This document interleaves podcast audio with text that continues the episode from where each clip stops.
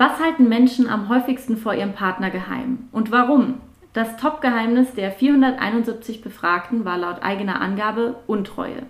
Auch ein anderer Schwarm oder das Gefühl, sich zu jemandem hingezogen zu fühlen, der nicht der Partner oder die Partnerin ist, war etwas, das die Befragten oft für sich behielten. Allgemein gaben die Teilnehmerinnen und Teilnehmer an, Dinge zu verheimlichen, für die sie womöglich stigmatisiert werden könnten. Als Gründe für ihre Geheimhaltung nannten sie am häufigsten die Scham, die sie empfinden würden, wenn ihr Geheimnis offengelegt würde. Darauf folgte ein zweiter Grund, der dazu passt. Durch ihre Verschwiegenheit wollten sie sich selbst schützen. Hallo und herzlich willkommen zu einer neuen Folge Unverschämt und Unbesprochen. Es ist die Folge 20, wieder ein kleines Jubiläum. Heute geht es um Beziehungen. Nachdem es letzte Woche um Liebeskummer ging, beziehungsweise im letzten Gespräch und ich letzte Woche mich auch viel mit Einsamkeit beschäftigt habe, wollte ich diese Woche mal was machen, was so ein bisschen konträr dazu funktioniert. Ich habe jetzt zum zweiten Mal zwei Personen, mit denen ich sprechen darf. Und zwar äh, sind es Paula und Bela. Hallo Paula, hallo Bela. Hallo. Hallo. Schön, dass ihr da seid. Ihr, es ist jetzt ganz cool, ich habe es gerade im Vorgespräch schon gesagt, ich darf euch quasi genauso jetzt kennenlernen, wie euch die HörerInnen kennenlernen, weil ich kenne euch genauso wenig wie die HörerInnen. Aber ich habe in meinem Umfeld eben rumgefragt, ob es Leute gibt, ob es Paare gibt, die bereit wären, sich mit mir über Scham innerhalb von Beziehungen zu unterhalten. Und meine einzige Bedingung war quasi, dass diese Beziehung schon über drei Jahre bestehen sollte. Und ja, dann wurdet ihr mir weiterempfohlen und ich freue mich total, dass sich das jetzt so schön ergeben hat. Ja, vielleicht mal zum Anfang könnt ihr euch jeweils kurz vorstellen, erzählen, was ihr macht, wer ihr seid. Willst du anfangen? Ja, okay. Ich bin die Paula. Ich wohne gerade in Weimar und studiere gerade visuelle Kommunikation hier. Also habe gerade eigentlich damit angefangen. Was mache ich gerne? Ich höre gerne Musik, treffe gerne Leute, wenn nicht Corona ist, mal gerne. Ähm, wie alt bist du? Ich bin 19, genau. Ich glaube, mehr kann ich jetzt auf die Schnelle gar nicht sagen. ja, ich bin der Bela. Ich bin 20 Jahre alt, bin in München aufgewachsen und lebe auch immer noch hier. Und ich studiere jetzt im ersten Semester gerade Kulturwissenschaft bzw. Ethnologie an der LMU. Und ja, ich mache, also das Studium ist mehr so ein Interessenstudium, was, also was so sonst meine Hauptbeschäftigung ist, ist, dass ich Musik mache. Verschiedenes, also hauptsächlich elektronische Musik in alle Richtungen und bisschen Hip-Hop auch, sowas. Cool. Sehr schön. Ja, starten wir vielleicht schon so Richtung äh, Thema. Vielleicht wollt ihr mal erzählen, wie ihr euch eigentlich kennengelernt habt und genau, wie lange ihr jetzt eigentlich genau zusammen seid. Wir haben vorhin schon mal, sind wir schon mal die Fragen ein bisschen so durchgegangen und haben auch so ein bisschen festgestellt, dass das irgendwie, also dass wir es auch so leicht unterschiedlich wahrnehmen, selbst Tatsache eigentlich, so quasi wie wir uns kennengelernt haben. So Fakten, ja. Aus meiner Sicht, also, oder naja, also wir haben uns äh, kennengelernt in der Schule, also wir sind auf dieselbe Schule gegangen in München. Also da waren, war ich 15 und Paul war 14 und wir haben uns eigentlich auf so einer Chorfahrt kennengelernt. Kannten uns davor auch schon so ein bisschen, aber. So wie man halt sich auch einfach kennt, so von in der Schule sieht man ja alle irgendwie mal und genau. Ja, ich wollte dich jetzt gerne unterbrechen. Alles gut. Du kannst auch die Geschichte fortführen. Genau. Und dann haben wir uns halt irgendwie so kennengelernt und hatten irgendwie am Anfang auch noch nicht so richtig Kontakt. Also nachdem die Chorfahrt dann zu Ende war, haben wir uns irgendwie, glaube ich, nicht so viel gesehen und dann wurde es irgendwie immer mehr.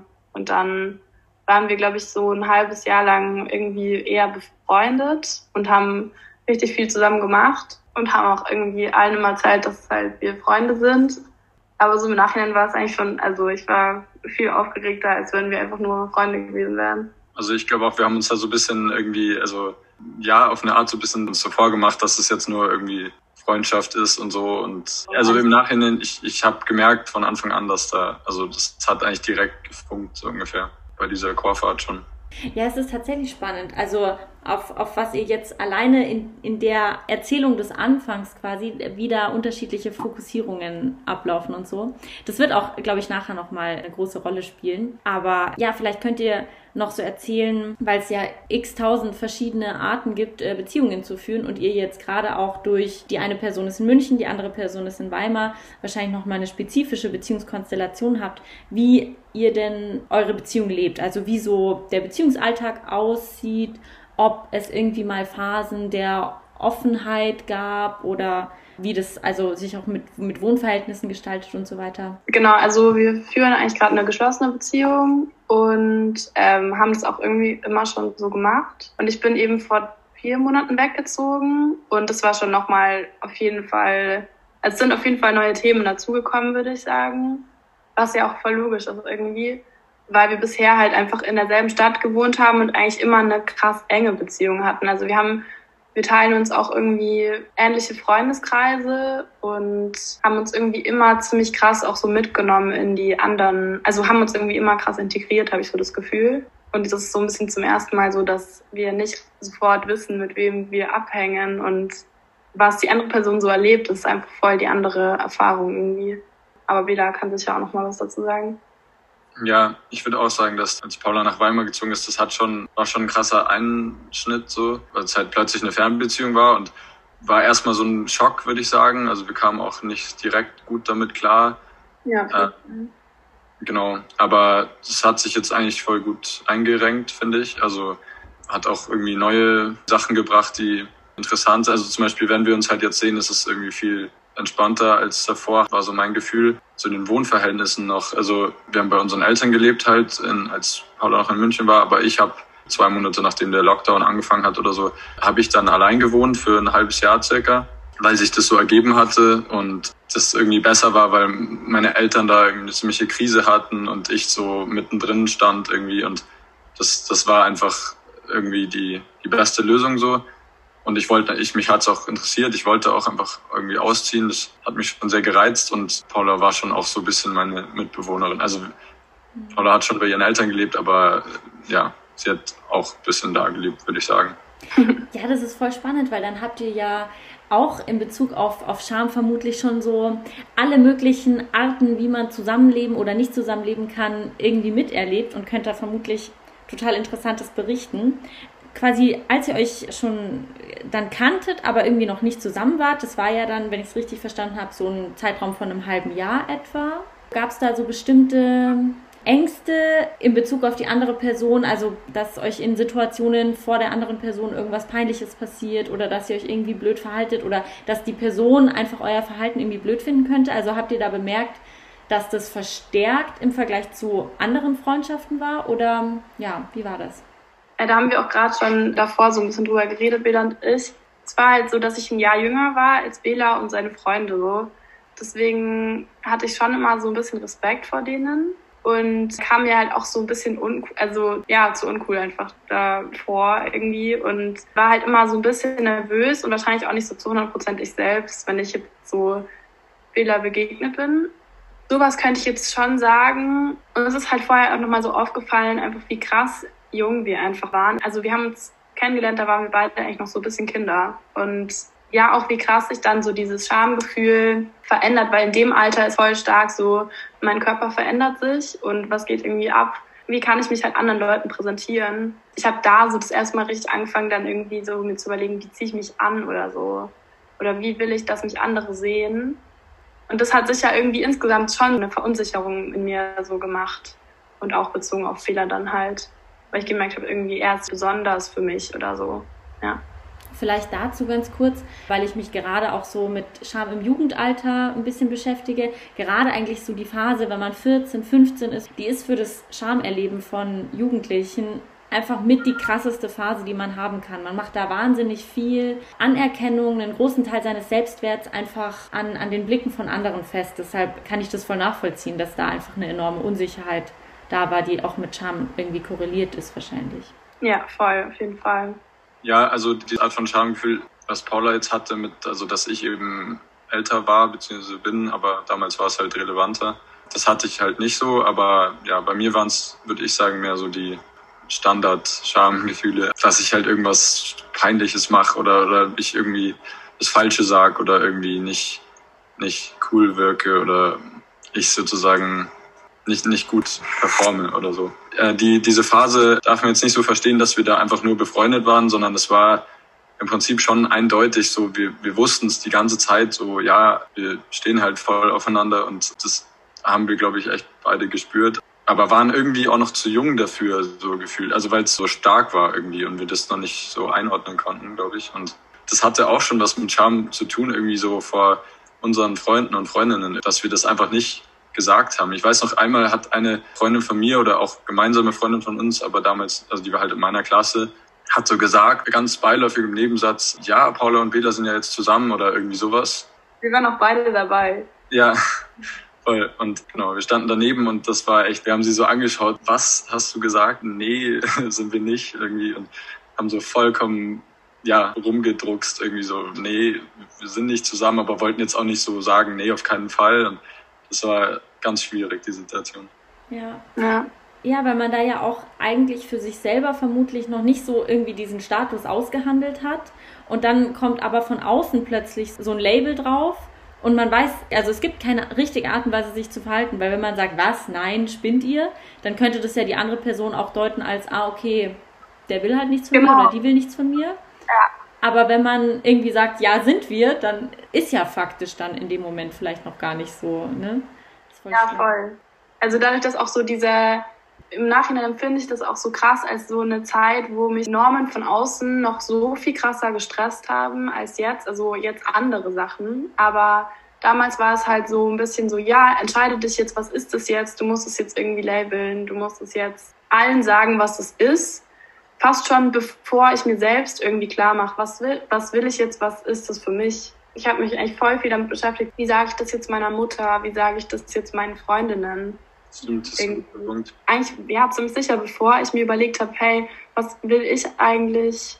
Das war einfach extrem überfordernd, glaube ich. Ja, und ich finde auch, dass ganz oft in dem Alter gerade die Kommunikation mit Eltern auch nochmal so ganz schwierig ist, weil da gibt es voll viele Momente, die man dann in dem, in der Situation als Jugendliche einfach als peinlich wahrnimmt und sich denkt, nee, ich möchte nicht, dass meine Eltern jetzt äh, irgendwie das und das Bild von, von der Beziehung haben oder dass die denken, das wäre jetzt so und so. Also da ist irgendwie Kommunikation mit Eltern schwierig und es ist schwierig, weil man ja man hat, man befürchtet irgendwie, dass Leute dann so Erwartungen an die Beziehung stellen, die, denen man, denen man aber irgendwie nicht, nicht gerecht wird oder die, oder wo die Beziehung vielleicht anders funktioniert. Das Mir ist noch eine Anekdote auch dazu eingefallen, also weil als wir von dieser Chorfahrt zurückkamen, am ersten Abend war ich halt dann so irgendwie mit meinen Eltern daheim.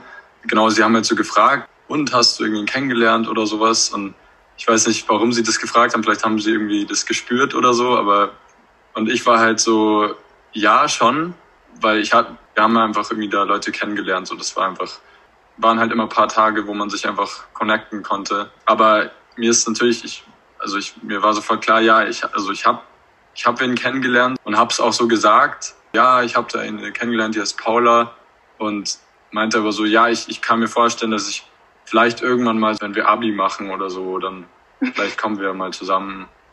Das habe ich gesagt. Also, und, also da war das Abi halt noch drei Jahre entfernt.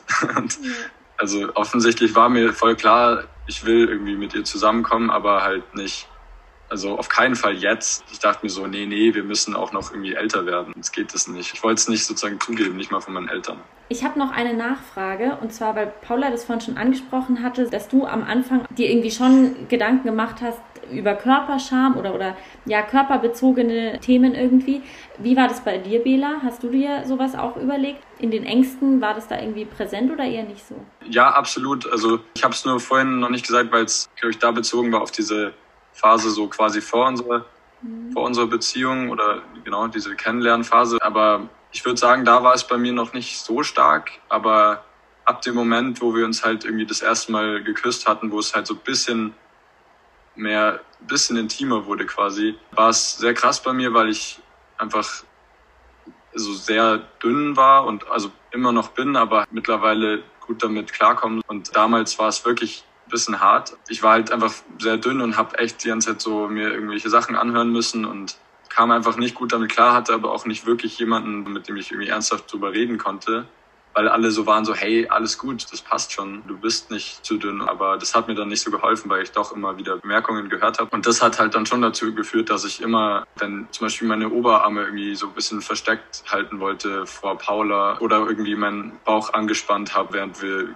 gekuschelt haben, so ungefähr, damit sie denkt, ich habe irgendwie voll das krasse Sixpack die ganze Zeit am Start und so Sachen. Also da war schon, schon viel, auf jeden Fall viel da. Aber auch im weiteren Laufe der Beziehung. Und das lag aber eben tatsächlich dann so gut wie gar nicht an Paula, sondern ich würde sagen, Paula hat mir da schon eher geholfen, das so ein bisschen abzulegen, weil sie echt nie da irgendwie urteilend war. Ich hatte immer das Gefühl, sie akzeptiert wirklich ernsthaft meinen Körper, aber ich hatte halt eine kurze Beziehung vor Paula, die war eher oberflächlich, würde ich sagen, und das hat sich dann auch relativ schnell erledigt, aber das war für mich sehr aufregend und irgendwie auch wichtig. Ich finde es gut an sich, aber ich habe mich schon irgendwie gejudged und verurteilt so für meinen Körper, hatte ich das Gefühl, auf so eine witzige Art quasi, aber eigentlich war es für mich halt dann nicht, nicht wirklich witzig, so, sondern hat mich dann doch irgendwie getroffen.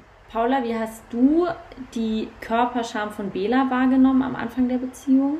Oder hast du, also hast du das gespürt? War dir das irgendwie sehr schnell klar oder wie war das? Also ich habe vorher, als ich so drüber nachgedacht habe, ist mir aufgefallen, dass ich damals so wenig Medien konsumiert habe, dass ich ja so fast von, von hinterm Mond kam, äh, das, also was das anbetrifft. Ich hatte schon genaue Vorstellungen, wie ich zu sein habe und wie mein Körper auszusehen hat, weil man kann davor nicht wegschauen. Das kriegst du überall mit, wissen wir alle. Es wird dir von allen gesagt, indirekt. Aber bei Bela oder bei, bei anderen war das, oder bei Bela einfach habe ich gar nicht auf den Körper so richtig geachtet, weil ich glaube, ich war zu dem Zeitpunkt noch nicht so sexuell einfach. Also ich hatte, glaube ich, einfach so ein bisschen mehr Fokus auf tatsächlich Ausstrahlung und die Person an sich, Bela kennenzulernen. Und Vorher hat Bela auch so gesagt, dass in dem Alter auch so fast das Gesicht so krass wichtig ist. Ich habe so sein Gesicht irgendwie viel mehr, wenn ich so daran zurück erinnere, viel mehr im,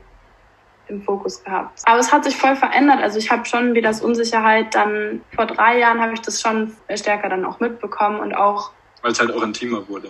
Genau. Ich glaube, das hat sich so entwickelt, dass ich dann auch das dann viel stärker realisiert habe oder viel mehr ge gespürt habe, dass halt Bela auch unsicher ist, genauso wie ich auch mit verschiedenen Sachen unsicher bin und habe dann auch viel bewusster darauf geachtet, dass ich ihm da halt ein gutes Gefühl gebe vielleicht und ihn halt dann so bestärke in seinem Körper einfach, ja. Die Facette mit dem, mit dem aufs Gesicht achten, die finde ich gerade voll spannend, weil ich habe da noch nie so genau drüber nachgedacht, aber es stimmt. Also ich glaube, dass auch ich früher so einen sehr starken Fokus auf, auf Gesichter gelegt habe und dass der dann auch mit zu, im Zusammenhängt mit so Medienkonsum, aber auch mit Intimitätserfahrungen, Sexualitätserfahrungen und so, dass das sich nochmal ein bisschen verändert. Wie würdet ihr so eine sexualitätsbezogene Scham am Anfang eurer Beziehung beschreiben oder auch so im Laufe der Beziehung? Also ich glaube, bei unserer Beziehung ist halt irgendwie schon eben krass, dass wir uns so früh kennengelernt haben und jetzt trotzdem halt einfach immer noch zusammen sind. Was heißt trotzdem, aber es ist schon auch irgendwie erstaunlich. Ja, auch so krass Pubertät noch einfach. Genau. Und hätte man uns damals gefragt, hätten wir wahrscheinlich echt niemals gedacht, dass wir halt in fünf Jahren immer noch zusammen sind. Also weil es einfach ungewöhnlich ist irgendwie in dem Alter. Und äh, das liegt eben, glaube ich, schon daran, dass man sich eben noch krass weiterentwickelt. Also wenn ich Bilder von mir anschaue aus der Zeit, ich sehe aus wie zehn oder so. Wir haben halt so ein bisschen diese Reise, diese Entwicklung, die wir da noch vor uns hatten, zusammen gemacht und es hat halt irgendwie gut zueinander gepasst, hatte ich so das Gefühl. Am Anfang haben wir ja schon gesagt, als wir dann vielleicht das erste Mal geküsst haben, ist es ja auch ein komischer Step, weil man macht's einfach und alle sagen dann, ab da ist man irgendwie zusammen. Wir haben auch einfach keinen Jahrestag oder sowas. Der wäre jetzt dann ungefähr. Okay, das ist nämlich das dann der erste Kurs und ja. Also das ist dann irgendwie halt der Jahrestag, finde ich auch voll okay, aber ist auch ein bisschen witzig. Äh, aber haben wir bisher noch nie gefeiert. Genau, aber ich finde schon spannend, dass wir uns beide ziemlich krass Zeit gelassen haben, zusammen. Ich fand so Küssen und Berühren schon so extrem. Ich hatte gar nicht, es hat mich schon so geflasht, dass ich gar nicht mehr wollte irgendwie. Mm, aber ich habe den Druck schon von außen so krass gespürt. Also ich habe schon so gemerkt, dass mega wichtig ist, jetzt Sex zu haben. Von irgendwie, ich weiß nicht, das war dann so normal. Wenn man so ein Jahr zusammen ist, dann muss man das haben. Vor allem auch so mit 14 oder so, dann ist es so das Thema irgendwie. Du musst es dann haben. Ich weiß nicht, das ja. ist voll, also bei, bei, bei Beziehungen, die, die um mich rum waren, so, man vergleicht sich ja dann auch immer ein bisschen. So ist man irgendwie normal oder ist man so im Rahmen, was ja auch schon krass ist die hatten teilweise halt schon viel früher Sex, obwohl sie viel später als wir zusammengekommen sind. Das war schon für mich sowas, was ich im Hinterkopf hatte und mich so ein bisschen gestresst hat. Aber wir haben, das, wir haben dem irgendwie schon zusammen standgehalten, hatte das Gefühl. So ganz langsam angegangen. ersten Erfahrungen, die wir dann gemacht haben, die sind natürlich schon übelst, also schambehaftet. Man hat auch voll, also ich hatte voll Angst, dass ich was Falsches mache oder dass ich schon Sachen können muss. Ich war aber, glaube ich, immer richtig froh, dass wir beide, was so konkrete sexuelle Handlungen anbetrifft, beide richtig wenig, also keine Erfahrungen hatten quasi. Und das hat mich halt schon voll entspannt, weil wenn Bela jetzt so sehr erfahren gewesen wäre, dann hätte ich diese Angst vor Performance viel stärker gehabt. Ja, vor allem, wir haben ja am Anfang auch nicht drüber geredet, ob wir jetzt schon mal mit irgendwem zusammen waren oder irgendwas. Also das haben wir, glaube ich, eher später geklärt. Und ja, aber das schon, schon bevor wir irgendwie auch noch intimer wurden. Ja, ja, das schon. Aber ja. ich meine nur jetzt, ja, voll. Aber ich habe ich hab vorhin auch direkt äh, an, dran gedacht, eben, dass man sich, dass wir uns direkt so verglichen haben mit, mit anderen Paaren und dann auch jeweils, so würde ich sagen, ich mich mit meinen Freunden und Paula mit ihren Freundinnen so. Als wir vorhin so drüber geredet haben, haben wir auch schon festgestellt, dass es da ziemlich krasse Unterschiede gibt, wie man sich so als Junge und als Mädchen fühlt oder was, was man denkt, was man jetzt machen muss. Also weil ich habe mir voll den Druck gemacht, boah, ich muss jetzt irgendwie bald mal Sex haben. Dabei war ich noch, teilweise, also habe ich mir das gedacht, obwohl ich noch überhaupt nicht bereit dafür war. Ich habe überhaupt nicht, das war einfach nur eine komplette, also pure Überforderung, würde ich sagen. Ja. Hab mir aber voll den Druck machen lassen, einfach weil das, also zumindest in meinem Umfeld damit einfach so unter die Jungs, es war halt cool irgendwie. Wenn man das nicht gemacht hat, dann mei, war man halt nicht ganz so cool oder das ist sehr vereinfacht formuliert, aber so ungefähr kann man es schon sagen. Und, und bei dir war es ja ganz ja. anders. Wenn man irgendwie so als Mädchen sozialisiert ist, ist man krass darauf getrimmt, dass man eigentlich möglichst wirklich in großen Anführungsstrichen jungfräulich ist, hatte ich so das Gefühl. Ich wusste irgendwie, dass ich eigentlich, dass es gut ist, dass ich nicht so viel Erfahrung habe. Weil ich auch andere Mädchen oder Freundinnen in meinem Umkreis hatte, die halt schon einfach mehr Erfahrungen gesammelt haben, aktiv und einfach mit verschiedenen Leuten keine Ahnung was hatten und einfach ein bisschen rumprobiert haben und die wurden aber sofort auch ein bisschen verachtet. Das finde ich so extrem, dass es da so, ein, so einen riesen Unterschied gibt. Mädchen, die in dem Alter sich ausprobieren oder aktiv einfach sind und nicht nur passiv sich über sich ergehen lassen quasi, sind halt sofort, keine Ahnung, ich will jetzt irgendwie gar nicht so Wörter in den Mund nehmen, aber einfach so. Naja, aber warum nicht? Also es ist ja, also. Ja, also ich, ich hatte schon das Gefühl, dass sie einfach oft als ähm, Schlampen gelabelt wurden mhm. und Schlampe als krasses Schimpfwort quasi. Mhm. Ja. Weil das ist ja auch echt extrem in dem Alter. Also es ist so, da ist ja keine, keine Hemmung irgendwie dabei, dann sowas zu sagen. Und ja, oft ist es vielleicht nicht mal so gemeint, aber alle, alle nehmen es halt so in den Mund, Wörter, die echt krass verletzend sein können. ja, vor allem heutzutage wird es damit anders umgehen. Also so, Damals habe ich mich noch gar nicht beschäftigt, was das für ein Wort ist, ob das überhaupt schlimm ist oder nicht. Heute würde ich vielleicht sowas nicht als Beleidigung sehen, weil ich mir so denke, ja, okay, dann bin ich das halt. Ich weiß nicht, da, damals ist man einfach, also war ich einfach, ich habe auch noch viel traditioneller gedacht und so. Also ich hatte so ein traditionelles Bild von äh, Vorstellung von einer Beziehung, von wie man zu sein hat, wie ein Junge sein soll, wie ein Mädchen sein soll, wer wen fragt und so weiter. Ja. Ich finde, also daran ist unfassbar viel spannend und ich glaube, bezüglich dieses Schlampenbegriffes, am Ende geht es wahrscheinlich gar nicht so krass nur um diesen Begriff, sondern es geht darum, dass einfach allen Beteiligten die Intention klar ist und die Intention ist, Leute zu beschämen und zu demütigen durch diesen Begriff. Also ich finde auch gerade noch mal interessant, dass ihr, dass ihr beide einerseits auf den Druck eingeht, den ihr euch selbst macht in Bezug auf euren Partner, eure Partnerin, gleichzeitig eben auch in Bezug auf den Vergleich mit anderen Paaren. Also dass es auch in dem Alter schon eine ganz krasse Vorstellung davon gibt, so hat eine Beziehung zu sein und wenn ich da nicht nicht reinpasse, dann, dann schäme ich mich irgendwie oder dann, ähm, dann ist es ein Grund zur Scham oder so. Und da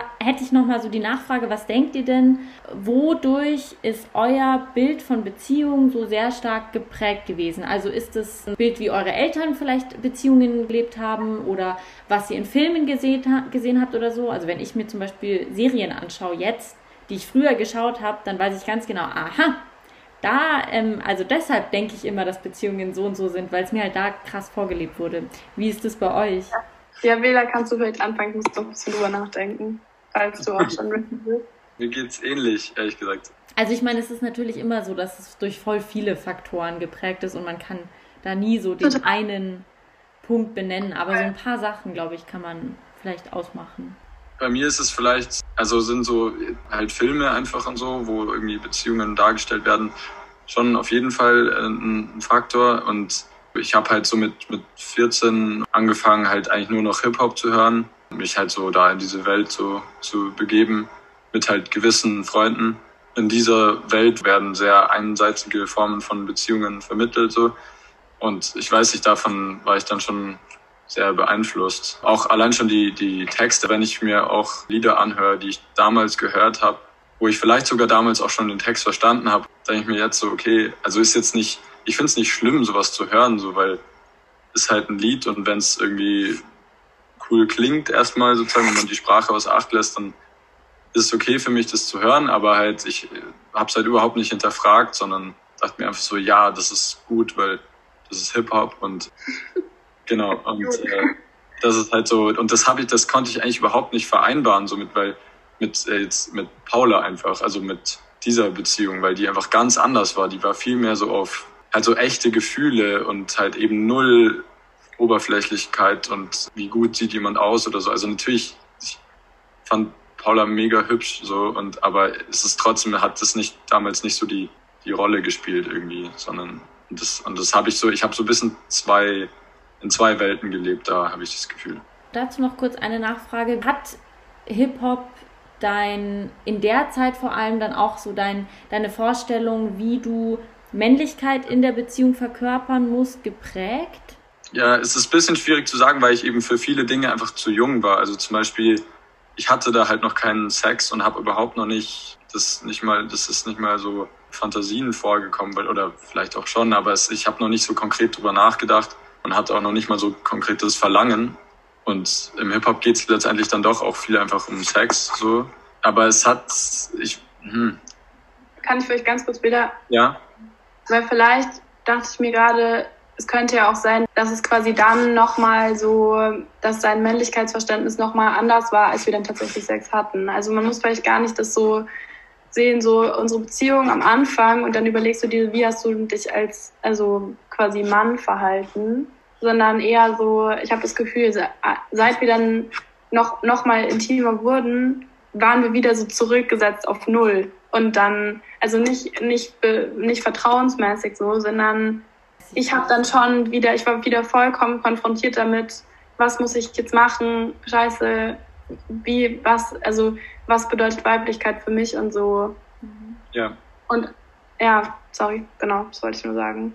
Ja, voll ist vielleicht ein guter. Also weil, genau, ich, ich würde sagen, so Hip-Hop hat mich einfach, also hat sozusagen versucht, mich da so sehr auf so eine sehr oberflächliche, oberflächliche Ebene zu stellen, irgendwie halt sehr oder oberflächlich zu denken. Also, keine Ahnung, wenn ich so Lieder gehört habe wie, ich weiß nicht, I Got Hose oder irgendwie so, so Sachen, ich habe halt überhaupt nicht drüber nachgedacht. So, also es war halt so, klar, I Got Hose irgendwie logisch. Klar ist auch logisch, dass das ein Lebensziel ist. So habe ich nicht hinterfragt. Und deswegen, das meinte ich mit diesen zwei Welten, weil es so äh, einerseits hat mich Hip-Hop da so ein bisschen hingebracht und auch nicht nur Hip-Hop, sondern auch andere Sachen, aber und andererseits dann war die Beziehung mit Paula so sehr, also irgendwie ganz anders und es lief so ein bisschen von alleine und als es dann halt so Richtung Sex ging, habe ich auch überhaupt nicht so das im Hinterkopf gehabt, so dieses Bild, was jetzt da Hip-Hop zum Beispiel vermittelt.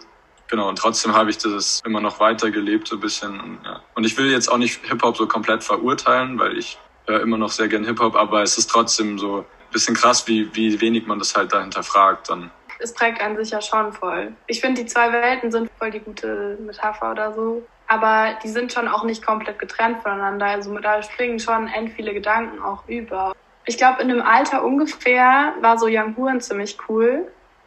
Ich habe den vor so zwei Jahren einfach wieder gelöscht, alles von dem, weil es mich so aufgeregt hat, dass ich das mal so ernsthaft gehört habe. Und klar, keine Ahnung, ob der das jetzt ernst meint oder nicht, jedenfalls sagt er halt die Sachen trotzdem. Und das war schon so, dass ich das ironisch gehört habe, aber trotzdem habe ich es halt gehört. Und es war halt, wir waren ja schon immer in so einer Bubble. Wir haben auch die Beziehungen gesehen, die schon divers sind auch eher so linksalternativ, aber trotzdem hat man halt Young Huren oder so gehört, der halt so Te Texte macht. Oder auch einfach Musik, die so aus den 90er Jahren kommt oder 80er Jahren, wie du auch schon sagst, wieder so. Es sind auch andere Zeiten einfach und da waren andere Dinge auch die Norm. Mhm. Und ich habe das Gefühl, ich habe sowas halt einfach schon konsumiert und habe da schon voll viel übernommen auch. Also Gab es denn für euch so Beziehungsformen, wo ihr rückblickend denkt, ah krass, ähm, die haben mich voll positiv beeinflusst oder die haben irgendwie, weiß nicht, mir, mir voll viel in Bezug auf, wie führt man Beziehungen und so mitgegeben? Ich würde jetzt einfach kurz sagen, Bela. Ja, mach.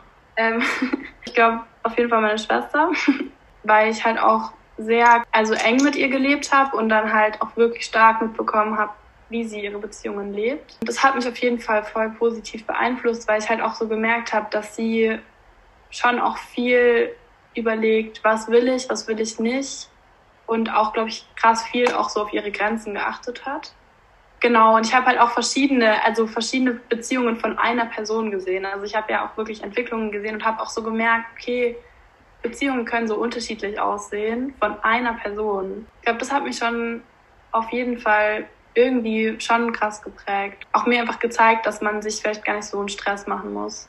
Also bei mir war ich kann mich nicht so konkret erinnern, irgendwie da so richtig mir gedacht zu haben, so boah, so ist es irgendwie voll cool oder oder dass mich da sowas richtig so inspiriert hat, mir richtig Sachen mit auf den Weg gegeben hat, also irgendwelche anderen Beziehungsformen, aber es gibt auf jeden Fall Beziehungen sozusagen, die mir immer wieder zeigen, so warum ich glücklich bin, dass ich mit Paula zusammen bin und unsere Beziehung so ist und nicht anders.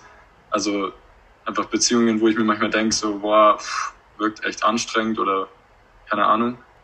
Äh, und andererseits dann auch ja, ab und zu halt Beziehungen, so, wo ich mir denke, die sind irgendwie so cool. Also so vor allem im Auftritt vor anderen Leuten. Da, da haben nämlich Paula und ich, glaube ich, auch schon öfter mal Probleme gehabt oder halt so zumindest nicht ganz gewusst, wie wir unseren Auftritt am liebsten haben irgendwie vor anderen. Stimmt, war das ist auch voll das Thema. Ja, also gerade weil wir halt so aus erstmal unterschiedlichen Freundeskreisen kamen und sie sich erst nach und nach so ein bisschen verwoben haben. Aber es ist, also manchmal denke ich mir halt so, ah cool, die, die sind irgendwie so lässig vor anderen und das ist irgendwie angenehm, weil ich dann so mir denke, ja, ich versuche einfach da was zu übernehmen so und dann, das klappt auch manchmal, denke ich. Genau, aber mhm. also das, das meiste habe ich mitgenommen eher sozusagen auf die negative Art. Also dass ich quasi mir gedacht habe, boah, so will ich echt nicht meine Beziehung führen mhm. und so auch nicht. Und quasi das hat mir dann eher mal die Bestätigung gegeben. Wir werden auch also nachher auf jeden Fall noch so auf Probleme in der Beziehung oder womit ihr euch irgendwie dann im Laufe der Zeit auch an Krisen irgendwie mal beschäftigen musstet, zurückkommen.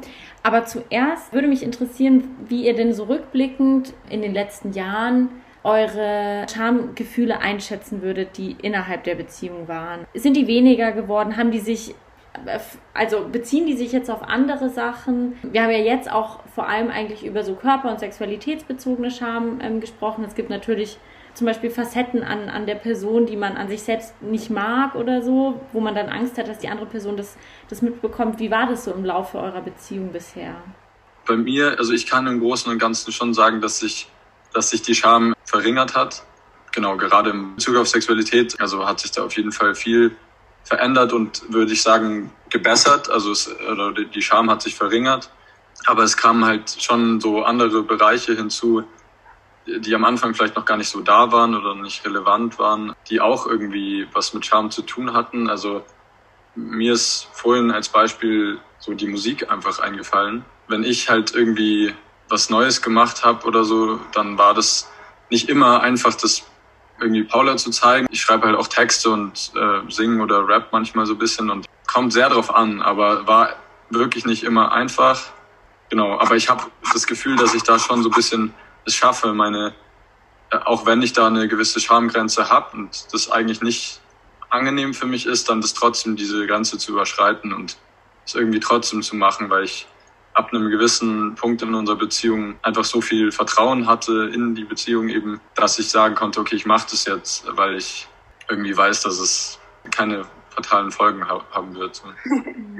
Ja, ja ich habe auch, also ich glaube, ganz viele, ganz viel Scham ist schon voll weggefallen, also eben voll auch bezogen auf Sexualität und es sind eben schon auch total viele neue Themen dazugekommen, wo ich jetzt auch nicht sagen kann, die sind so, also auch bezogen auf Sexualität, da fühle ich mich immer noch teilweise mega unsicher, Aber der große Unterschied ist halt einfach so zu früher, dass wir über Themen reden und über unsere Scham reden. Und das ist, finde ich, schon so ein krasser Schritt, weil man, wenn man über seine Scham redet, hat man sie quasi schon besiegt. Also jetzt wirklich nicht so, es muss jetzt ein bisschen vielleicht polemisch oder so, aber jedenfalls ist schon mal ein richtig großer Step, finde ich, wenn man dann so sagt, hey, ich schäme mich irgendwie voll dafür, weil man schämt sich ja auch manchmal für Schamgefühle deswegen finde ich, haben wir eigentlich schon so eine krass gute Basis, weil ich irgendwie gar nicht mehr so die krasse Hemmung habe zu sagen, oh nee, irgendwie, ich fühle mich da so voll unsicher oder irgendwie, da bin ich schon richtig froh und das ist auch gar nicht so lange her, dass wir das so gut können.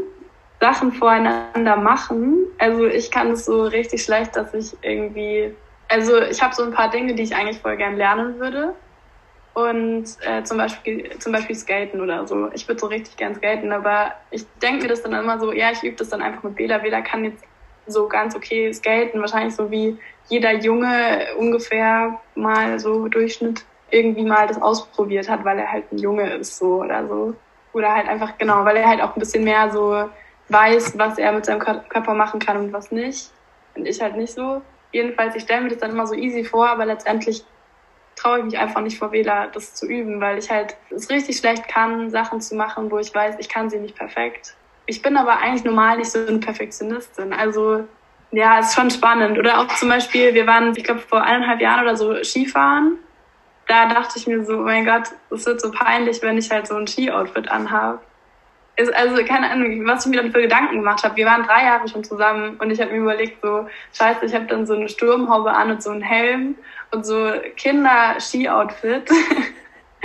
ja, aber letztendlich war es dann einfach auch, also keine Ahnung, witzig. Ich yeah. kann halt nur so gut die Sachen dann tatsächlich machen. Bela macht voll oft, er hat ein bisschen Angst davor, macht es trotzdem und ich mache es nicht so oft ich finde mich da total drin wieder, weil ich glaube, dass wirklich so ein großer Punkt bei Beziehungen dann auch oft ist. Beda hatte gesagt, es geht irgendwie darum, dann eine kreative Leistung der anderen Person zu zeigen, was, was eh schon super intim ist, ähm, wo, wo es irgendwie so um was, also auch was darum geht, was zu erschaffen und so.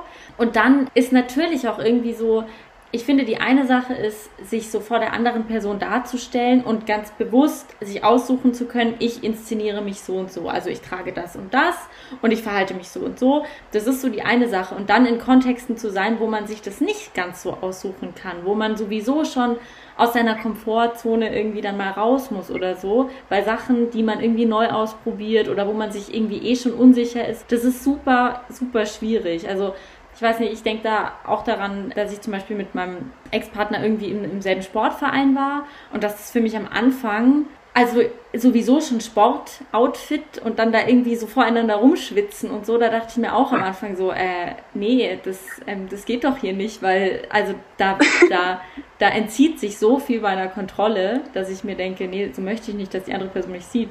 Obwohl natürlich sich vermutlich Bela jetzt bei dir beim Skifahren nie gedacht hat, oh Mann, also Ski-Outfit, das geht ja wohl mal gar nicht oder so. nee, fand es höchstens ziemlich süß. nee, aber das ist, also das ist irgendwie interessant, dass es voll oft so tätigkeitsbezogene Schamgefühle sind, die dann da irgendwie präsent sind. Und was würdet ihr denn sagen, weil ihr es jetzt gerade auch schon angesprochen hattet, dass sich natürlich irgendwie die Scham im Laufe der Zeit auch irgendwie verringert und verschoben hat. Äh, was würdet ihr sagen, hat, oh, hat dazu geführt, dass es leichter geworden ist, über die Scham auch zu sprechen und sich darüber auszutauschen? Gab es da so bestimmte Ereignisse, wo ihr gemerkt habt, oh krass, ich kann der anderen Person wirklich voll vertrauen? Oder, oder war das eher so eine Entwicklung, dass man sich Stück für Stück immer mehr eingestanden hat oder so? Also ich würde sagen beides. Also es war einfach eine Entwicklung, so die jetzt über die ganzen fünf Jahre über unsere Beziehung ähm, sich immer fortgeführt hat und die auch noch weitergeht. So, wir haben ja immer noch Schambereiche, die die vielleicht nicht so ganz geklärt sind irgendwie oder so. Ähm, und vielleicht auch welche, die wir, wo wir gar nicht wissen, also die wir gar nicht genau orten können oder sowas. Aber es gab schon ein paar Ereignisse auch, die so dazu geführt haben. Also weil mir ist vorhin noch eine Art von Charme eingefallen, die auch auf jeden Fall eine Rolle spielt bei uns zumindest. Äh, und zwar einfach so die, also der Eifersucht-Charme quasi. Dass man sich im Prinzip schämt, dass man eifersüchtig ist. Es gab halt öfter mal in unserer Beziehung so Situationen, wie das wahrscheinlich bei den meisten Paaren halt ist, wo man sich vielleicht auch mal in irgendwas einfach richtig reingesteigert hat und dann speziell mit einer Person so ein Problem hatte. Also ich hatte das mit, mit einem Jungen, das war auch eigentlich im Nachhinein völlig grundlos. Ähm, aber äh, Paula ist halt in München auf so eine Art Kunstförderschule, die halt ein Jahr lang einfach Kunst lehrt, quasi so ungefähr, gegangen. Hat da dann natürlich ganz viele neue Leute kennengelernt und halt, also alle möglichen Leute und so aus der Kunstszene halt hauptsächlich. Und irgendwie hatte ich mit einem da so voll das Problem, weil ich den auch schon von früher kannte und auch früher schon mal so mit dem so ein bisschen ein Problem hatte oder halt wir gegenseitig. Und dann war er halt einmal so ein bisschen flirty zu Paula und ich war direkt, weil Paula halt nicht direkt so das komplett abgewiesen hat, so ungefähr, war ich direkt irgendwie so, wow, irgendwie das Shit, so Paula interessiert sich nicht mehr für mich, jetzt lernt sie lauter neue Leute kennen und, und so weiter. Und, äh, und mh, mm, das war beim Nachhinein betrachtet vollkommen unnötig. Und da habe ich mich dann auch so ein bisschen für geschämt eigentlich. Und genau, also ich weiß bei mir, dass ich das nicht gern zugebe, wenn ich eifersüchtig bin. Also gerade wenn es ernst ist. So, genau, das ist, würde ich schon sagen. Das, das sind, waren bei mir so Ereignisse, die das irgendwie auf, auf eine Art aber dann auch verbessert haben, weil das hat uns irgendwie dazu gezwungen, drüber zu reden. Also ich habe Paula dann auf jeden Fall sofort darauf angesprochen und Paula hat halt protestiert und einfach gesagt, hey, das ist wirklich so ein Schmarrn einfach. Aber das hat uns halt irgendwie gezwungen oder mich gezwungen, da drüber zu reden oder über diese Schamgrenze zumindest zu gehen, dass ich halt einfach zugebe, dass ich eifersüchtig bin. Dazu ganz kurz, bevor du drauf, auch noch drauf eingehen kannst, Paula.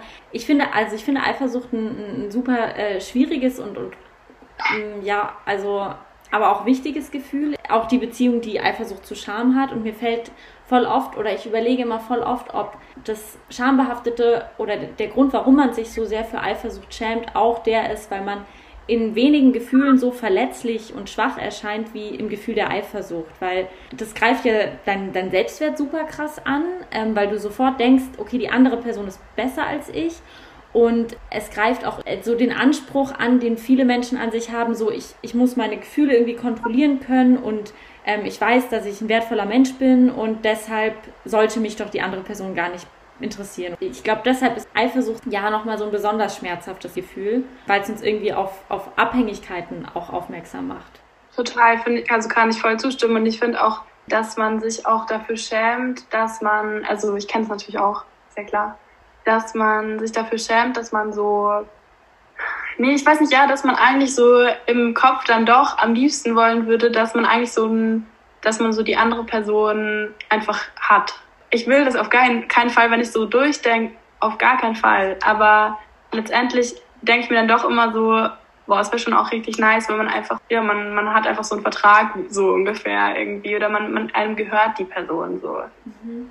Ja, ja weil so ein, so ein ja. Vertrag und, und so ein Besitzanspruch quasi, der würde einem halt so garantieren, okay, ich habe hier die Kontrolle über die Beziehung und das kann mir nicht genommen werden. Das ist ja ein riesiger Sicherheitsfaktor, der auch echt beruhigend wirken könnte. Total, voll. Ich glaube, das ist auch so ein Thema, was also immer mal wieder auftaucht, aber wir es auch immer wieder anders klären, habe ich das Gefühl. Dadurch, dass die Vorstellungen von uns beiden, wie eine Beziehung sein kann, im Laufe unserer Beziehung verändert hat, ich, spreche einfach für mich, kann ich auf jeden Fall sagen, ich habe auch ein anderen, anderes Verhältnis zu Eifersucht mittlerweile oder auch zu so, okay, ich kann die andere Person nicht besitzen. Das macht aber auch all, irgendwie alles voll spannend und so voll aufregend irgendwie.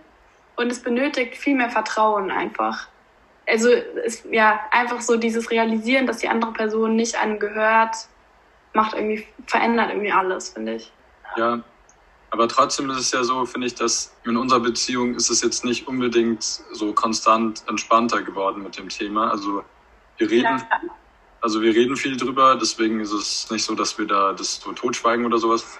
Aber im Prinzip wird es ja jetzt gerade, es wird ja eigentlich immer relevanter, weil wir halt einfach so gefühlt schon immer zusammen sind. Und wir haben ja sogar auch schon darüber geredet, dass wir uns eigentlich einig sind, dass wir irgendwie irgendwann mal zumindest eine Pause machen oder so. Also ich meine, das kann man zwar nicht planen, aber und, und irgendwie sind wir uns auch nicht einig, weil es halt eben, man kann nicht sagen, okay, wir machen jetzt eine Pause und dann sind wir wieder zusammen. Das ist einfach irgendwer wird sich wahrscheinlich verletzt fühlen danach oder auch währenddessen.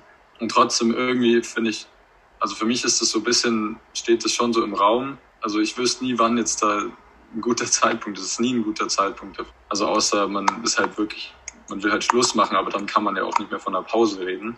Aber nur deshalb spielt halt Eifersucht schon eine Rolle. Und jetzt haben wir auch noch eine Fernbeziehung. Das heißt, wir brauchen einfach so ein, ein gewisses Maß an Vertrauen, um zu wissen, dass die andere Person halt irgendwie treu bleibt oder halt so, wie wir das so festgelegt haben in unserer Beziehung. Auch wenn wir jetzt nie das wie so ein Gesetz aufgeschrieben haben, aber halt es gibt einfach gewisse Regeln. Aber was würdet ihr denn sagen in Bezug quasi auf euer Konfliktmanagement, wenn man es denn so furchtbar wirtschaftlich ausdrücken möchte? Wann habt ihr da Erfahrungen mit Scham gemacht oder was habt ihr da vielleicht auch über eure Schamgefühle oder so ver also verwundbare Punkte ähm, irgendwie gelernt? Also du meinst auch so, wie wir, also ob wir uns auch irgendwie schämen für, wie wir diskutieren oder wie wir miteinander streiten. Ja, oder auch ob es in, in Konflikten irgendwie oft den, den Moment gibt, wo ihr vielleicht auf eine bestimmte Verhaltensweise aus Scham zurückgreift oder so. Also ich denke da zum Beispiel voll oft fange fang ich an, sehr unfair zu argumentieren, weil ich mich auf irgendeine Art und Weise ziemlich schamvoll ertappt fühle und mich dann eigentlich dafür schäme, dass ich eben schon weiß, okay, ich komme aus der Nummer gerade nicht mehr raus und dann fange ich an, super, super gemein zu argumentieren und auch alle emotionalen Strippen zu ziehen, die ich irgendwie ziehen kann. Also solche ja, Sachen. Also ähm, ich kann auf jeden Fall sagen, dass wenn ich irgendwie so ein bisschen merke, so, oh shit, ich bin richtig verletzlich gerade oder ich ähm, wurde jetzt so von Bela an so einem richtig wunden Punkt getroffen, den ich für mich selber noch nicht geklärt habe. Es muss gar nicht unsere Beziehung betreffen, sondern es kann auch so voll so Entscheidungen betreffen, wie mache ich, keine Ahnung, gehe ich jetzt nach Weimar oder nicht, so ungefähr. Das war jetzt eine Sache, die voll wichtig war. Aber halt so Sachen, wenn ich dann irgendwie so merke, oh Mann, das ist jetzt für mich noch nicht geklärt und ich habe keinen Bock darüber zu reden oder ich schäme mich für irgendwas, dann werde ich auch voll oft so ein bisschen manipulativ und versuche so alles von mir abzuwehren und versuche so Belas Worte im Mund so zu verdrehen und ihm so ein bisschen zu verklickern vielleicht, dass er jetzt was anderes gesagt hat oder so. Und letztendlich bin ich dann selbst so verwirrt von mir selber, dass ich dann, keine Ahnung, ich weiß dann überhaupt nicht mehr, über was wir reden. Und dann schäme ich mich so krass dafür, dass ich das gemacht habe, dass ich dann auch noch mehr abblock und einfach so tue, als wäre ich jetzt sauer, obwohl ich eigentlich so denke, scheiße, was ist das? Ja. Ja, das ist echt ein bisschen dumm. Aber manchmal kann ich mich ein bisschen entschuldigen, manchmal auch nicht dann dafür. Ja, also bei mir ist es, ich habe öfter so Stimmungen einfach, wo ich nicht viel dagegen tun kann. Ich bin dann einfach nicht so gut drauf oder irgendwie so ein bisschen pessimistisch. Und alles ist so ein bisschen ja, ich sehe irgendwie in wenigen Sachen nur noch Positives so. Und das geht dann mal ab und zu, ist meistens halt ein paar Stunden so. Und das geht dann auch vorüber, aber ist halt einfach so ein Downer irgendwie. Und das habe ich halt manchmal, also habe ich jetzt so festgestellt letzten Jahre. Und natürlich trifft es Paula am meisten, also oder vielleicht, also meine Eltern trifft es auch manchmal, weil an denen habe ich sozusagen fast noch weniger Hemmung, es irgendwie rauszulassen und dann Genau, aber das ist jetzt eine andere Sache. Aber Paula trifft es eben auch oft. Die ist halt die vertrauteste Person in meinem Leben. Ich kann da eben in der Situation dann oft wenig dagegen tun irgendwie und bin einfach sehr anti oder sehr so kleinlich und pingelig und sehr verurteilend und, und finde eben nur Sachen schlecht, anstatt auch mal was gut zu finden und so. Genau, und das ist halt, äh, dafür schäme ich mich auf jeden Fall dann. Also ich oft eben schon während der Situation und das macht es eigentlich nur noch schlimmer. Also so, ich bin dann während der Situation so, okay, ich, ich verhalte mich so deppert gerade irgendwie und würde das echt gern anders machen, aber das ist dann, das verstärkt es eigentlich nur. Also weil ich dann auch noch so frustriert bin von mir selbst. Und genau, und da schaffe ich es dann schon öfter mal, mich zu entschuldigen. Immer mehr, würde ich sagen. Kommt auch bisschen auf den Punkt unserer Beziehung an. Wenn wir halt gerade einfach nicht so eine gute Phase haben, dann dann äh, artet es eher in Streit aus oder vielleicht äh, kreuzen sich dann auch manchmal so Stimmungen von uns. Also dass wenn Paula halt so ist, dass sie, was sie gerade meinte, so manipulativ wird und ich aber gleichzeitig auch so eine Stimmung habe, dann ist natürlich nicht so optimal. Und genau, aber das ist auf jeden Fall eine Sache, wofür ich mich schon schäme. Mhm. Öfter mal. Ja, ich glaube, an, an beiden Situationen, die ihr beschrieben habt, merkt man, Was auch äh, einzigartig an romantischen Beziehungen oft irgendwie ist, ist, dass halt der Partner, die Partnerin auch eine krasse Projektionsfläche darstellt. Also dass man super viel Emotion an dieser Person auslässt oder einfach die Person auch mitbekommt und dass deshalb vielleicht auch in solchen Beziehungen, die so sehr eng und intensiv sind, auch Schamgefühle irgendwie voll oft gar nicht als Schamgefühle auftreten, sondern so verborgen unter anderen Affekten oder Äußerungen oder so.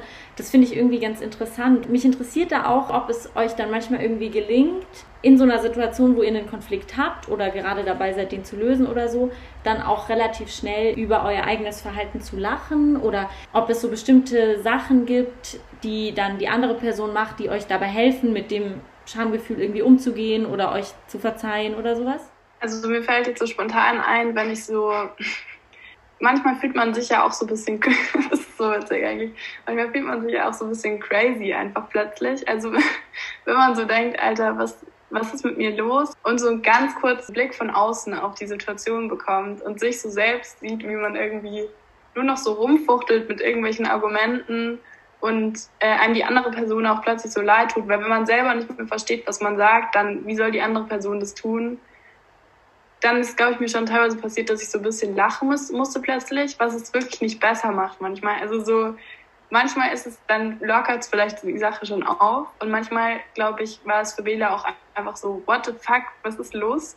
Keine Ahnung, du kannst jetzt nicht mich so ankacken und im nächsten Moment dann irgendwie so lachen. Ich glaube, dass wenn es, also wenn man über sich selber lacht, wenn man das schafft sozusagen, so ein bisschen als Zeichen, dass man gerade merkt, okay, man ist halt gerade einfach komisch drauf oder ist nicht, nicht man selbst oder wie auch immer, ähm, dann ist es schon meistens ziemlich gut für die Situation. Also das ist oft so, dass, dass wir das dann irgendwie hinkriegen und oft ist es auch so, dass wenn irgendwer von uns halt in einer nicht so guten Stimmung ist oder so und die andere Person aber super drauf, ich schaff's dann oft, Paula halt wieder rumzukriegen und andersrum genauso. Aber genau, es ist glaube ich nur, wenn sich so ein bisschen schlechte, schlechte Stimmungen kreuzen, dann passiert es oft, dass es nicht so angenehm wird. Aber ich glaube, so dieses drüber lachen irgendwie, das ist oft ein richtig gutes Hilfsmittel. Also, aber eben auf, also ich bin zum Beispiel sehr verletzlich, wenn über mich gelacht wird dann halt. Also, Total. wenn ich in der Stimmung bin und Paula lacht dann über irgendwas von mir und das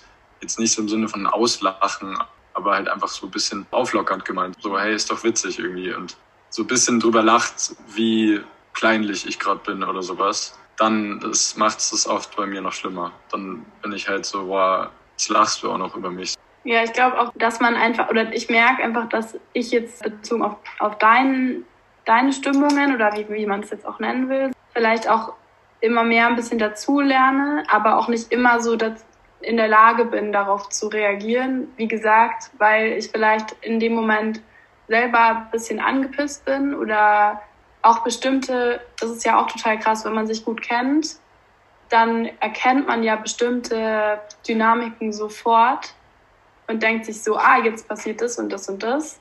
Und das ist aber manchmal voll fies, weil die andere Person hat dann keine Möglichkeit, diese Sachen nicht mehr zu tun. Wenn ich dann zum Beispiel sage so, haha, wie kleinlich bist du denn? Ist doch eigentlich witzig, ist doch nicht so schlimm dann denkt sich Bela wahrscheinlich gleich, wie blöd, jetzt kann ich halt auch nicht mehr anders sein. Jetzt denkt sie, ich bin so und dann ist er halt auch so. Ja, also es manchmal ist schon echt verkorkst auf jeden Fall. Ja, ja und da, da bemerkt man halt auch, wie, wie sehr eigentlich die Selbstwahrnehmung dann auch genau vom Blick des Partners und der Partnerin abhängt, weil das halt ein besonderer Blick, glaube ich, ist, dem man irgendwie viel zuschreibt und von dem man aber auch irgendwie viel erwartet. Gibt es denn in Bezug jetzt auf so, wenn ihr an Konflikte denkt, die ihr auch immer noch habt oder konfliktbehaftete Themen, die immer mal wieder aufkommen oder so. Ihr hattet es vorhin schon so mal angeteasert mit so ungeklärten Schambereichen. Gibt es da ähm, so Themen, wo ihr bemerkt, okay, die sind irgendwie immer noch krass schambehaftet oder da funktioniert die Kommunikation einfach nicht oder da hat, habt ihr immer noch Probleme, so euch das einzugestehen? Auf jeden Fall. Also hm. ich frage mich nur gerade, ob das so direkt mit Scham zu tun hat. Also es gibt so ein Thema, wo wir immer wieder gerne so ein bisschen hackeln. Äh, also, und das sind so, das ist einfach so das Drogenthema so insgesamt. Oft wissen wir gar nicht, warum wir da so aneinander geraten, weil wir da jetzt nicht totale Gegenpositionen oder so haben, aber ja, wie, wie fasst man das jetzt gut zusammen? Äh, ich weiß nicht. Ähm, ich habe halt dazu so zu manchen Sachen, also ich bin ich so ein bisschen versuche ich irgendwie offen zu sein, so oder oder zumindest das nicht so zu verurteilen direkt und so. Und dabei tue ich es auch manchmal irgendwie und ich versuche da mich sehr so sehr offen zu geben und so bin es aber auch nicht immer. Ich weiß nicht, Paula hat manchmal eine bisschen klarere Position und da geraten wir öfter aneinander, aber ich wüsste jetzt halt nicht, was es genau mit Charme zu tun hat, weil ich glaube irgendwie, dass es vielleicht auch einfach ein Thema ist, wo wir halt noch mehr Sachen reininterpretieren, als wir eigentlich sagen. Also es ist halt wieder sowas, was ich vorher auch gesagt habe, dass man halt, ich höre, was du sagst, aber ich höre auch noch ganz, ganz viele andere Sachen, die ich denke, dass du sagst. Oder bei denen ich halt denke, du sagst sie oder du meinst sie, bin aber von einfach irgendwas getriggert oder irgendwie denke mir halt so, ah, das meinst du jetzt wahrscheinlich das und deswegen, aber letztendlich willst du das vielleicht gar nicht sagen dann wird es auch so ein emotionales Thema und geht gar nicht mehr vielleicht unbedingt um Drogenkonsum oder nicht, sondern um, ich kann es jetzt gar nicht so be beschreiben, aber vielleicht um ganz andere Themen, die vielleicht viel emotionaler für uns sind. Aber ich weiß, ich wüsste nicht, was es mit Scham so zu tun hat irgendwie. Nee, ich glaube, dass was, was man an solchen Themen oft bemerkt, dass eben Leute in bestimmte Themen mit bestimmten Vorerfahrungen oder Vorannahmen reingehen oder eben vielleicht auch die Art, wie Konflikte geführt werden, also dass man damit bestimmte Erfahrungen gemacht hat, die einen irgendwie an bestimmte Sachen erinnern, ähm, also die vielleicht auch schambehaftet sind, muss nicht immer sein, aber kann sein. Und dass deshalb sich bestimmte Themen irgendwie sehr emotional aufladen, die jetzt von, vom Thema her gar nicht so krass emotional aufgeladen wären. Und das ist halt, also, und ich finde, da gerät man halt oft an in Bereiche, wo man zumindest geht es mir so, wo ich mich dann für meine Emotionalität schäme, weil ich eben eigentlich weiß, okay, also es geht jetzt eigentlich nur darum, aber ich verlasse diese Ebene komplett, weil das für mich noch mit x tausend anderen Sachen zu tun hat. Und da, da, da werde ich meinem eigenen Anspruch nicht so ganz gerecht, irgendwie sachlich zu diskutieren oder so, was immer dieses sachlich diskutieren dann sei, aber. Ja, voll. Ja, stimmt, das ist tatsächlich. Also mit ja, dem ja. Also das haben wir sicher auch, also zum Beispiel fällt mir da auch Thema Feminismus ein. Das ist auch so ein Riesenthema, eigentlich für uns beide auch mittlerweile. Und wir haben auch voll viel ähnliche Einschätzungen und Meinungen dazu. Nur glaube ich, passiert es mir zum Beispiel, dass ich da so Sachen sage, die vielleicht dann so radikal sind, nur weil ich vielleicht, nee, ich kann es gar nicht so richtig sagen, aber ich eben, ich schäme mich dann vielleicht manchmal so ein bisschen dafür, dass ich überkrass radikal wurde im Nachhinein denke ich mir so, ja, an sich ist ja schon meine Meinung, nur ich habe vielleicht dir auch gar nicht mehr richtig zugehört.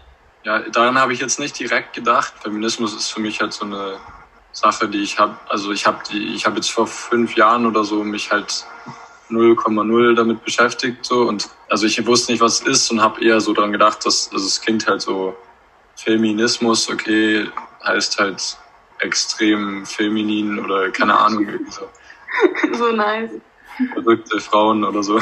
Aber ähm, zwei, drei Jahren oder so beschäftige ich mich auch damit auf jeden Fall. Und ist mir jetzt nicht direkt eingefallen zum Thema Scham, aber ich weiß, was du meinst. Also ich würde sagen, du bist ein bisschen die Person, die mich so an das Thema am meisten rangeführt hat. Also ich habe natürlich auch vieles einfach selbst gemacht aus eigenem Interesse so, aber trotzdem, du, du hast mich da irgendwie so schon am meisten rangeführt, würde ich sagen. Und deswegen verstehe ich deinen Punkt. Und du bist manchmal sozusagen nimmst du dann sehr extreme Positionen ein, gerade früher, wo ich mich noch nicht so damit beschäftigt habe, hast du dann halt öfter mal Sachen gesagt, die extremer waren, als du sie eigentlich meinst. Ähm, ja, oder die, die, ich habe sie auch noch abschreckender formuliert, also als ich es eigentlich wollte. Also quasi so. Provokanter. Ja, genau, viel provokanter.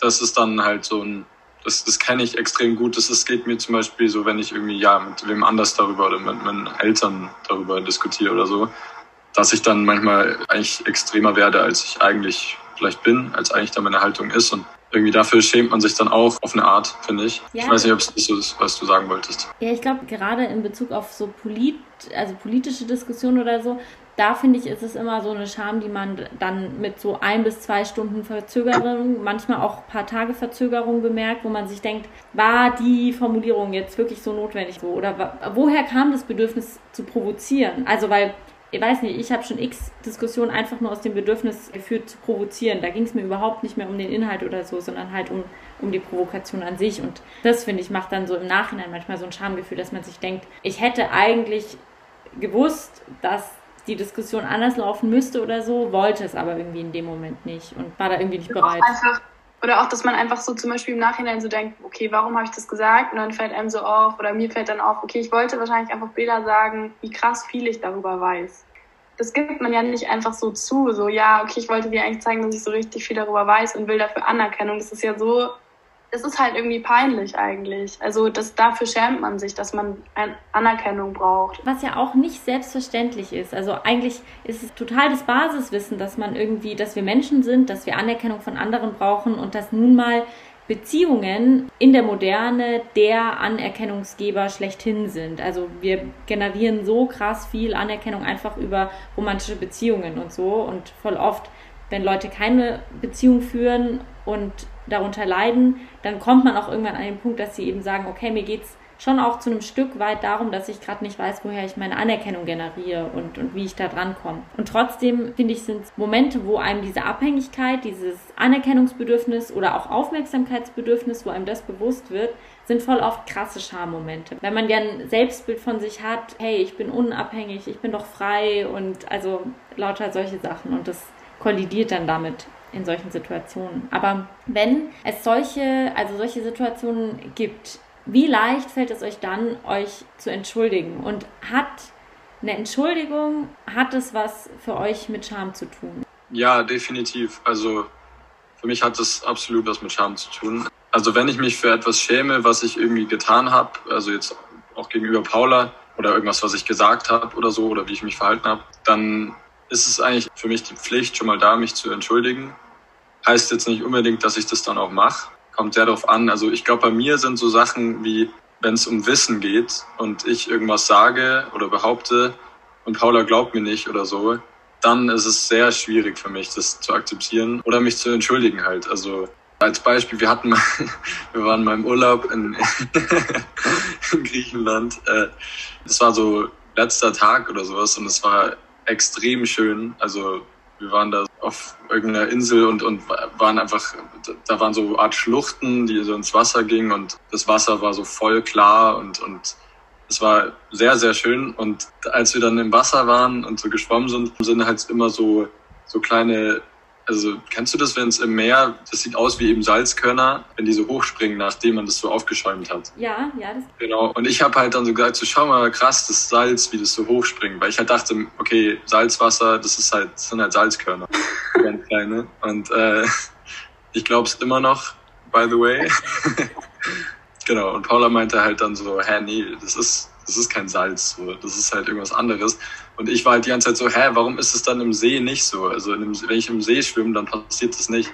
Und äh, ich finde immer noch, ich habe da einen Punkt, äh, aber ich weiß jetzt nicht, ich weiß natürlich trotzdem nicht, ob das Salz ist. Also das ist sehr typisch. Ja. So ein Konflikt, der halt so voll unnötig ist eigentlich und wo es eben um Wissen geht und ich dann im Prinzip habe ich es bis heute nicht geschafft, mich dafür zu entschuldigen. Also ist jetzt glaube ich auch nicht mehr nötig, aber und ich habe auch eingesehen, dass ich da echt sehr, wieder mal sehr rechthaberisch und ein bisschen pingelig war und so, aber trotzdem, genau, da, da, da fiel es mir auch einfach wirklich schwer, mich zu entschuldigen. Aber in dem Fall, ich finde es mittlerweile einfach nur witzig. Mm, aber es gibt ja auch Situationen, ich glaube, das kennen wir auch wirklich alle, wo man so weiß, ich habe recht. Also man ist sich einfach sicher, man weiß einfach zu 100 Prozent, man hat recht es ist so dumm, dann wenn die andere Person einfach nicht realisiert, dass es halt so nicht ist. Aber das ist auf jeden Fall eine sauwitzige Situation im Nachhinein. Ja. Vor allem, weil die Umgebung so übertrieben schön war. Ich habe letztens Fotos gefunden von, der, von dort und es ist einfach so abgefahren. Wir hatten aber halt so mittelgute Stimmung, würde ich sagen. Mittelgut bis richtig schlecht. Ja. ja. Aber ich finde, also ich, das ist eine perfekte Beispielsituation eigentlich, weil da sind sich ja alle Beteiligten bewusst, dass es hier jetzt wirklich nicht um die Welt geht, sondern es geht eigentlich um eine relativ kleine Sache, die man auch vielleicht ungeklärt lassen könnte oder so. Aber dann kommt sowas wie, man möchte Recht haben oder es geht dann auch irgendwann ums Prinzip und dann, und dann ufert das Ganze aus. Und das sind oft so verzwickte Situationen am Ende, wo der Konflikt so klein ist, aber die Metakommunikation so riesig ist und da, finde ich, fällt es umso schwerer, sich zu entschuldigen. Und da ist die Situation so verzwickt, dass alles viel zu verschämt ist, um da überhaupt noch eine Entschuldigung zu formulieren. Weil für was entschuldigt man sich denn genau? Also, wenn man sich jetzt dafür entschuldigen würde, dass man behauptet hat, es wäre wär Salz, obwohl es nicht stimmt, das, das kannst du doch nicht formulieren. So, also geht ja nicht. Ja.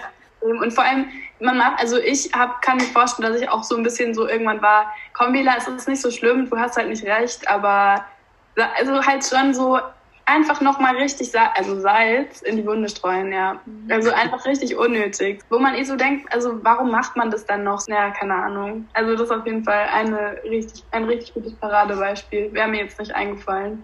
Ja. Und was würdet ihr denn sagen, hat sich denn eure, insgesamt euer, euer Schamempfinden jetzt auch unabhängig von der Beziehung, sondern allgemein, wie ihr für euch Scham empfindet und was ihr vielleicht an euch nicht mögt oder womit ihr irgendwie Probleme hattet oder so, welchen Einfluss hatte oder und hat die Beziehung darauf? Hat sich durch die Beziehung irgendwie was so an eurem insgesamten Schamerleben verändert? Ich wüsste sofort, Bella, bist, bist du oder mich hat es irgendwann beschäftigt, dass ganz, ganz viele Schamgefühle von mir deshalb existieren, weil ich einfach halt als Frau sozialisiert bin.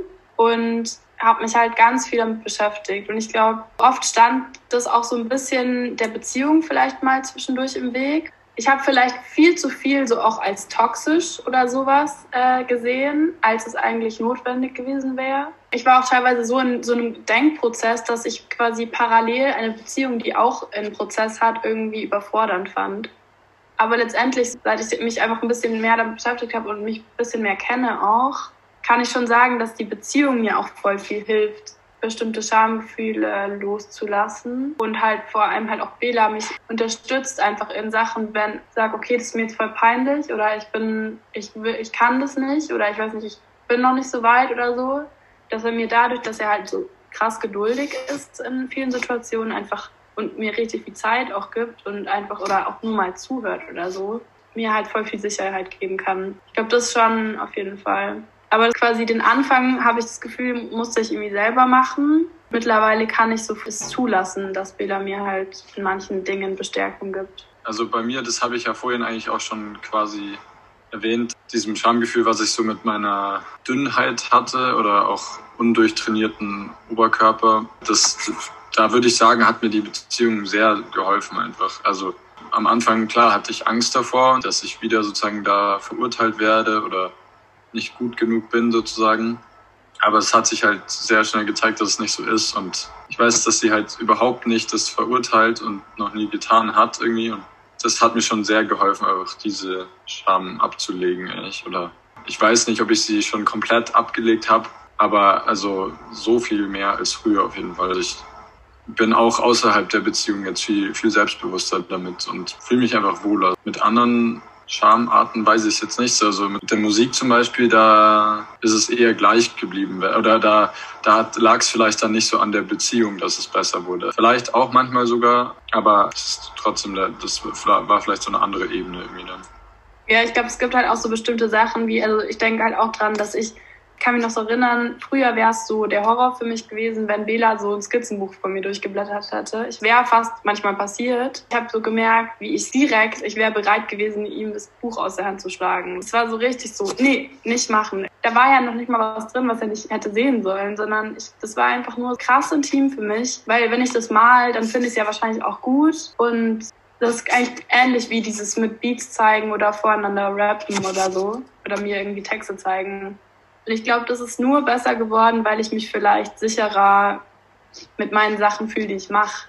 Aber gar nicht unbedingt, weil wir da jetzt so einen Prozess gemacht haben oder so. Also es gibt schon bestimmte Sachen, die man echt auch so nach fünf Jahren immer noch nicht anders hat irgendwie. Ja, und, und gleichzeitig zeigt sich ja dann doch auch in der, in der Beziehung bei euch beiden eigentlich, dass natürlich auch unabhängig von dieser Beziehung ihr euch als Personen irgendwie weiterentwickelt und ähm, sich da Sachen verändern und dass auch vielleicht eine Selbstsicherheit in Bezug auf so das eigene künstlerische Schaffen zum Beispiel irgendwie kommt, sodass bestimmte Sachen leichter werden, vielleicht auch nicht. Ähm, also das finde ich, sieht man eigentlich an den beiden Beispielen schon auch ganz gut, dass sich natürlich auch irgendwie Charakter und Persönlichkeit weiterentwickeln. Ich finde gerade, ich weiß nicht, also ich meine, das, das ist ja so ein lebenslanger Prozess, aber ich finde gerade noch so in unseren Jahren, 15 bis 30 oder so, da, da tut sich ja einfach immer noch so viel und das sieht man ja dann auch gerade in Beziehungen eigentlich ganz gut, wie sich da auch nochmal Sachen verändern. Aber würdet ihr sagen, dass durch die, ja vielleicht auch durch die jetzige Situation, dass ihr eine Fernbeziehung äh, führt, dass da ihr vor hinsichtlich der Scham vor neue Herausforderungen plötzlich gestellt wurdet oder werdet? Mir ist gerade ganz spontan eingefallen, dass es, also generell sich zu sagen, dass man sich liebt, ist ja auch schon sehr mit Charme verbunden. Äh, und das, das war auch, also in unserer Beziehung irgendwie ein krasser, also nochmal so ein Schritt, glaube ich, oder so habe ich es äh, empfunden. Ich auch, auf jeden Fall. Jetzt, äh, wo wir halt eine Fernbeziehung haben, telefonieren wir natürlich öfter und so und äh, das ist mir jetzt nicht bei der Fernbeziehung zum ersten Mal aufgefallen, weil wenn irgendwie wir mal länger im Urlaub waren oder so, dann haben wir uns ja auch mal nicht, also zwei, drei Wochen nicht gesehen. Das heißt, da hatten wir das auch schon, aber jetzt haben wir es halt relativ regelmäßig, dass wir eben immer nur telefonieren können und ich finde es viel schwieriger, sich zu sagen, dass man sich liebt übers Telefon. Klar, manche Paare machen es so beiläufig, manche machen halt so, ciao, ich liebe dich so, aber ist bei uns irgendwie anders, habe ich das Gefühl. Also es ist deutlich intimer, also es ist eher kein Floskel. Das finde ich irgendwie wahnsinnig schwierig übers Telefon. Also das so zu machen, dass es sich einfach. Ja, voll. Ich bin auch da, kann man, also wenn, wenn ich jetzt daran denke, kann, kann man auch so richtig spüren, was Scham dann so wirklich bedeutet. Also so, wenn ich mir jetzt vorstelle, ich denke mir so, okay, ich sage das jetzt, dann ist es wirklich so wie so eine Wand. Ich kann das nicht machen, weil es geht nicht. Es ist einfach so, ich kann es dir schreiben und ich kann es dir halt sagen, wenn wir beieinander sind, aber ich kann es dir nicht am Telefon sagen. Das ist einfach so, es geht nicht. Und man weiß überhaupt nicht warum. Das ist so, also warum ist das so viel, so anders und warum schämt man sich dann dafür? Das finde ich auch total komisch. Also, weil, und es liegt auch nicht nur an diesem, dass man sich, also dass man nur die Stimme hört, weil über FaceTime oder so, was wir auch öfter mal machen, äh, ist es ähnlich, finde ich. Also, da. Äh, ich glaube, ich, ja. Ich, ich glaube halt, dass es aufgeschrieben wird, ist halt irgendwie sowas, das ist ja so kulturell irgendwie auch voll verbreitet. Also, dass man das mal in einem Brief geschrieben hat oder so, das gibt es voll lange und damit ist es vielleicht auch so einer Normalisierung unterzogen irgendwie. Und ansonsten ist es aber schon was, was sehr auf Unmittelbarkeit angewiesen ist. Also wenn man das sagt, dann ist man darauf angewiesen, dass die Person instant reagiert. Und ja. ich finde, das geht bei FaceTime, am Telefon und so, da kann man, da in, also da kann man nicht genau die, die Reaktion der Person abchecken. Da sieht man es immer nur zu einem Teil, eben anhand der Mimik oder nur anhand der Stimme und so. Und das reicht nicht. Und das setzt, ja. glaube ich, die Hürde viel höher, es auszusprechen. Also kann ich mir vorstellen. Und ich finde, wenn man sich wirklich face-to-face, -face, Körper äh, gegenüber Körper ist, dann ist es halt eine andere Art der Intimität, als man das über FaceTime oder Telefon jemals erzeugen könnte. Also das wäre zumindest mein, An mein Erklärungsansatz, aber sicher bin ich mir da auch nicht. Das habe ich jetzt nur Ja, auch, auch weil man sich halt berühren kann. Das ist auch entscheidend, finde ich. Mhm. Also so Berührung ist, hat manchmal sowas Beruhigendes oder eben so Beschwichtigendes irgendwie und dann macht vieles irgendwie leichter. Ja, und ich habe mir auch gerade noch gedacht, äh, man muss auch nicht so laut reden. Also ich würde jetzt auch, selbst wenn wir uns sehen würden und in derselben Straße wären und niemand wäre da, oder keine Ahnung, nicht in derselben Straße, sondern auf einem Feld, irgendwo außerhalb von der Stadt, ich würde dir jetzt nicht unbedingt auf 20 Meter zuschreien, ich liebe dich. Das wäre schon nochmal so ein Next Level. also es ist ein bisschen absurde Situation, aber einfach von der Lautstärke her, das ist schon so, ja. das wäre auch nochmal eine andere Sache. Also vielleicht kommt es wirklich auch noch ein bisschen dazu. So. Und schon ist es leichter, es zu flüstern. Ja, ja, was ja, also was jetzt für mich auch wieder viel darüber aussagt, wie schambehaftet der Satz eigentlich ist, auch wenn er kulturell so krass überall präsent ist und man die ganze Zeit eigentlich davon Bescheid wird oder so. Aber trotzdem ist es auch nochmal ein Grad an Verletzlichkeit und äh, allem Möglichen, was man sich da in dem Moment eingesteht. Ich finde es auch immer krass, das ist jetzt ein total anderes Thema, aber äh, wie unterschiedlich das von Kultur zu, zu Kultur anders, also keine Ahnung, in den USA ist ja auch I love you, so, wenn man jemand irgendwie zwei Tage kennt und man findet die Person einfach cool, kann man auch schon sagen es ist jetzt nicht direkt so, oh mein Gott, was ist das jetzt? Also ich glaube, das ist schon auch was ein bisschen Deutsches vielleicht, nur so eine Vermutung. Nee, das ist mega interessant. Ich glaube, da, das ist auch was, worüber ich mir auch nochmal mehr Gedanken machen muss, über diesen, über diesen Satz an sich. Da habt ihr mich jetzt voll auf was voll Spannendes aufmerksam gemacht. Ich bin jetzt gerade wirklich vor dieser Problematik. Ich könnte noch ewig mit euch äh, sprechen, aber die Zeit lässt es nicht zu. ähm, Und deshalb würde ich jetzt mal so zu meinen beiden Abschlussfragen kommen, die ich ja. an alle Gästinnen und Gäste immer stelle. Und die erste ist, wann hat Scham euch gerettet?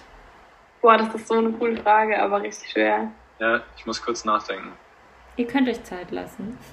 ja. Also spontan würde ich jetzt sagen, so oft. Also ich weiß gerade nicht mehr genau, als Bela und ich davor noch kurz geredet haben, haben wir auch irgendwie gesagt, manche Scham will man nicht verlassen oder will man gar nicht weghaben. Manche Scham ist auch irgendwie sinnvoll. Äh, jetzt bezogen auf unsere Beziehung vielleicht, aber Manchmal hat mich auch Scham davor gerettet, vielleicht in Fettnäpfchen zu treten. Aber ich müsste jetzt noch mal kurz drüber nachdenken, was genau. So. Also mir, mir fällt jetzt irgendwie ein, wenn wir irgendwo auf einem Underground Hip-Hop-Konzert oder so waren und dann eine Freestyle-Session war oder sowas. Never mache ich damit, also ich, ich habe es nie getan und ich glaube, ich hätte es auch nicht gekonnt einfach so. Und was heißt, er hat mich gerettet, weil es ist ja auch, so also ein Freund von mir ist da halt vollkommen hemmungslos und der hat einfach keinerlei Hemmung da so und das bewundere ich voll. Ähm, aber ist jetzt nicht so, dass er oft kommt dann halt auch nur Schmarrn raus so und es ist auch nicht immer total cool oder irgendwas. Es ist sogar meistens irgendwie so, also es ist halt lustig oder so, aber und es ist eben, es ist auch cool, wenn man einfach so ein bisschen, wenn man dann eben nicht, wenn man es schafft, sich so von diesem, von dieser Scham zu befreien. Aber irgendwie, ich habe bei mir das Gefühl, dass mich da trotzdem ein paar Mal gerettet hat, einfach, dass ich da dass die Scham zu groß war, um die zu überschreiten, weil ich auch nicht so Lust habe, mich zu blamieren. Also mir ist, ich bin nicht so der Typ, dass ich mich so einfach mal blamieren kann und dann so schwamm drüber, sondern ich, mich trifft es dann schon sehr. Ich verstehe es halt wirklich zu 100 Prozent, aber ist ja auch irgendwie witzig, weil wenn man sagt, ich, mich hat die Scham gerettet vor einer Situation, die halt peinlich gewesen wäre. Wenn es jetzt quasi keine Scham geben würde, dann wäre die Situation nicht peinlich, dann bräuchte man auch keinen Scham. Stimmt. Und das ist halt schon auch krass, wie verinnerlicht man das hat. Ich glaube, mich äh, rettet Scham auf jeden Fall viel weniger oft, als dass sich das auch mal lohnen würde, die irgendwie zu überschreiten oder so zu übergehen. Aber mir fällt es extrem schwer, da so konkrete Sachen zu finden irgendwie. Ja. Aber ja. ihr habt ja, also ihr habt ja beide so diese Situation benannt, dass Scham irgendwie vor peinlichen Situationen rettet, vor Fettnäpfchen rettet und so. Und ich glaube, also das ist zumindest das, was man aus so biologischer Sicht auch über Scham sagen kann, dass die eigentlich schon auch so ein, so ein Schutzmechanismus unseres Körpers, unseres Kopfes ist, um uns zu signalisieren, hey, hier könnte Gefahr sein oder so. Und im sozialen Sinne ist es natürlich auch irgendwie ein, ein, ein Mechanismus, der eben dafür sorgt, dass man an bestimmten Punkten nicht aus der Norm fällt, die dann auch irgendwie mit manchmal mit Moralvorstellungen korrelieren oder manchmal irgendwie mit, mit Sachen, die man auch selbst nicht sehen wollen würde oder so. Also genau, insofern. Ja. Ähm, ja. Ich, ich glaube, mir fällt sogar noch was ein und zwar, ich habe das manchmal, dass ich so in Situationen bin, wo mir Leute Sachen erzählen, wo ich mir dann so denke, also für mich ist voll okay, dass sie mir das erzählen, aber ich denke mir mal so, erstens würde ich mich nicht trauen, das zu erzählen über mich, weil für mich ist es so ein intimeres Thema als für die ich erzähle das dann nicht so einer Person, die ich so immer nur mal beim Feiern treffe, sondern ich erzähle das dann halt Bela oder meinen besten Freunden, Freundinnen. Und dann denke ich mir immer so, ist das jetzt irgendwie dumm von mir oder so? Aber eigentlich bin ich mittlerweile auch so, dass ich mir denke, eigentlich voll gut. Also ich muss, es passt einfach, es ist, bin einfach nicht ich. Das heißt, es rettet mich jetzt nicht wirklich davor, dass ich mich schäme, sondern es sorgt dafür, dass du dir treu bleibst in dem Moment, oder? Genau, genau. Also ich, ich würde mich schämen, das zu sagen und es passt aber auch irgendwie zu mir. Genau, ja. so kann man es eigentlich ganz gut. Ja. Die zweite Frage, über welche Themen ähm, würdet ihr gerne in Bezug auf Scham mehr erfahren? Ich würde auf jeden Fall richtig gern viel mehr über Sex wissen, einfach. Geht mir auch so. Das ist mir auch als erster Gedanke. Ja, und wirklich alles, was damit verbunden ist. Ich finde es einfach auch krass, wie wie spät ich erst damit angefangen habe, auch mit Freundinnen, also wirklich meinen engsten Freundinnen darüber zu reden. Auch über unsere Sexualitäten. Ja, ich glaube, das wäre so das Hauptding eigentlich. Ja, generell so ein bisschen mangelndes Selbstbewusstsein irgendwie und dann Scham oder wie, nennt man das denn? Ich meine jetzt eher in Bezug auf, dass man persönlich Merkmale hat, für die man sich schämt, für die man aber auch nichts kann und die eigentlich auch sozusagen nicht nichts Schlechtes haben, aber irgendwie so, also zum Beispiel was auch voll interessant wäre, ich weiß gar nicht, ob das eh schon mal Thema war bei dir im Podcast, aber Scham im Zusammenhang mit Rassismus, dass man sich dass Leute sich irgendwie für ihre, was weiß ich, für ihre Hautfarbe oder so schämen. Was ja vollkommen absurd ist, aber halt kann ich mir vorstellen, dass das oft schon so ist. Vor allem bei jüngeren Menschen, die sich vielleicht noch nicht so damit auseinandergesetzt haben. Ja, dazu. Ja, oder für ihre soziale Herkunft auch. Ja, dazu habe ich mal, also das wird immer mal wieder so in der ein oder anderen Folge gedroppt und ich lese dazu auch immer noch. Hatte dazu auch mal so ein, zwei Anfragen formuliert, weil mich eben, also Scham im, im Kontext von Rassismus irgendwie schon krass interessiert und da ja so die Perspektive drauf gibt, irgendwie so diejenige, die, diejenigen, die sich rassistisch geäußert haben, können sich schämen und gleichzeitig vielleicht äh, irgendwie, wenn man jugendlich ist und schwarz ist oder so und einem Leute und ein Leute deshalb blamen oder so, dann kann das natürlich auch Scham erzeugen. Also da sind verschiedene Perspektiven möglich.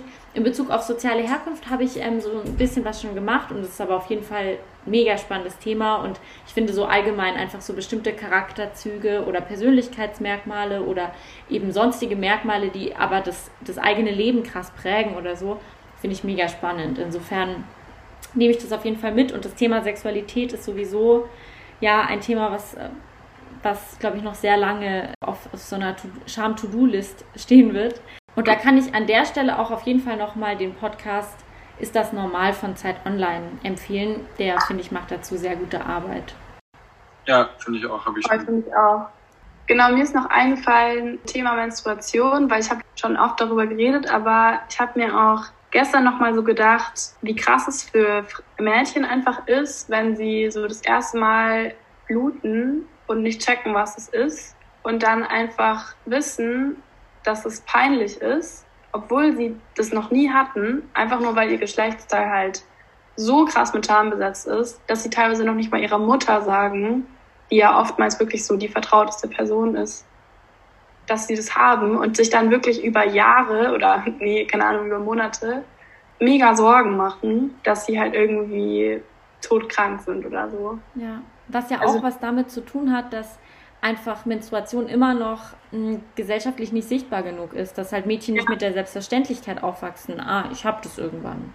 Total. Also ich hab, total krass. Also ich habe auch, ich denke mir auch so, dass also Mütter verstecken das ja, oder ich weiß nicht, verstecken ist so ein bisschen zu großes Wort, aber machen das so diskret, äh, dass man das teilweise wirklich nicht mal bei der eigenen Mutter mitbekommt. Also ich habe meine Mutter schon nackt gesehen. Ich habe meine Mutter, meine Mutter ist so relativ schon frei auch, aber ich habe trotzdem nicht so richtig mitbekommen, dass sie auch mal einen Tampon benutzt hat. Mhm. Ja, ja, ich habe ähm, hab dazu mal eine Folge gemacht mit Rena Föhr, die auch eine Zykluskolumne schreibt, ähm, mhm. eben über Scham und Menstruation, weil es da halt noch so massiv Aufklärungsbedarf gibt und eben Unsichtbarkeit ein riesiges Problem ist und weil halt, glaube ich, also vielleicht jetzt in unserer Generation wird es jetzt besser, aber davor ja, haben halt Mütter dann nicht so viel mit ihren Kindern drüber gesprochen oder so oder haben eben auch aus, aus Scham das irgendwie lieber verborgen und wollten das jetzt nicht unbedingt zugeben und so.